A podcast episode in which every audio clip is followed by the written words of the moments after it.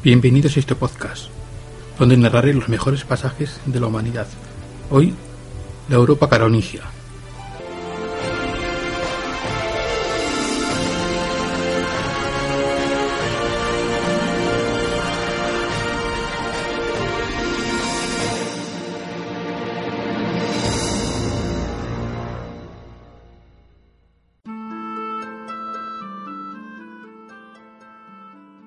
La Europa carolingia.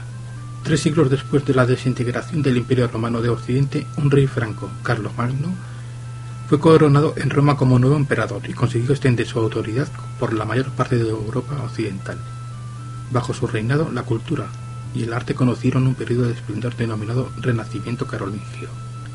Orígenes y organización.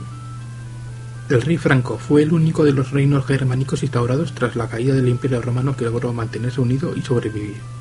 Durante la dinastía merovingia 482-751, la influencia de la nobleza hizo que el poder político y militar recayera en los mayordomos de palacio.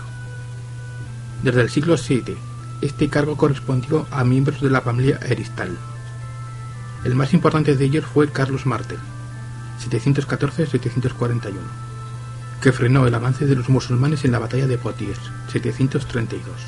Pipino el Breve, 751-768, destronó al último rey berengio y fundó la dinastía carolingia. Su hijo, Carlomagno, 768-814, intentó reconstruir la unidad del Imperio Romano de Occidente mediante numerosas campañas militares y una eficaz organización administrativa. El día de Navidad del año 800, Carlomagno fue coronado por el Papa León III como emperador de los romanos en la iglesia de San Pedro de Roma.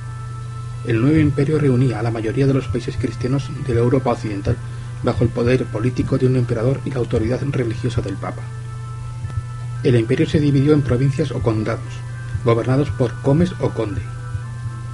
Las provincias fronterizas o marcas estaban gobernadas por un comes o marcae, o marqués.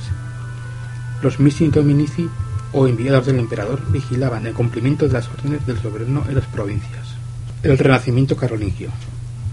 Comprendiendo la necesidad de instruir al clero, a sus funcionarios y a su pueblo, Carlomagno apoyó la actividad cultural de la Iglesia en sus escuelas monacales y catedralíticas, donde se enseñaban el trivio, gramática, retórica y dialéctica, y el quadrivium, aritmética, geometría, música y astronomía. Además, el emperador fundó en su capital Aquisgrán la Escuela Palatina, dirigida por el historiador y teólogo Alcuino de Lloro. Esta institución reunió a grandes sabios, como los gramáticos Pedro de Pisa y Paulino de Aquileia, el historiador Pablo Diacono y el poeta hispano Teodulfo. Figura especialmente destacada en la época fue Juan Erigena, el primer filósofo original de la Edad Media en Occidente. El renacimiento carolingio en las artes fue más original. En la arquitectura destacó en la capilla palatina de Aquisgrán, inspirada en la Basílica Bizantina de San Vital en Ravenna, y los edificios religiosos de la época, de Luis Pilladoso y de Lotario, que anunciaron con sus innovaciones lo que iba a ser el estilo románico. Sin embargo, el arte carolingio alcanzó su punto culminante en las miniaturas y encuadernaciones de libros litúrgicos. La disolución del Imperio carolingio.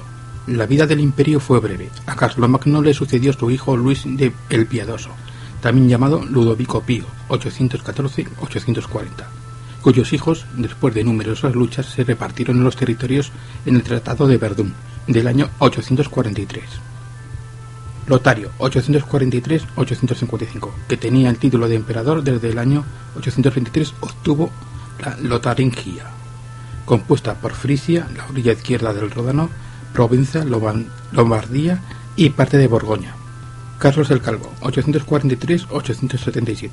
Se quedó con Neustria y Aquitania, las tierras situadas al oeste de la Lotaringia, que darían lugar a Francia. Y Luis el Germánico, 843-876, aseguró los territorios del oeste, Austrasia y Germania, que darían lugar a la actual Alemania. En el año 870 la Lotaringia quedó dividida entre los otros dos reinos. Y hasta aquí otro capítulo. Podréis seguirme en iVoox como Histopodcast o bien por iTunes y en el blog histopodcast.blogspot.com. No obstante, os pondré todos los enlaces en, en el mismo blog. Un saludo.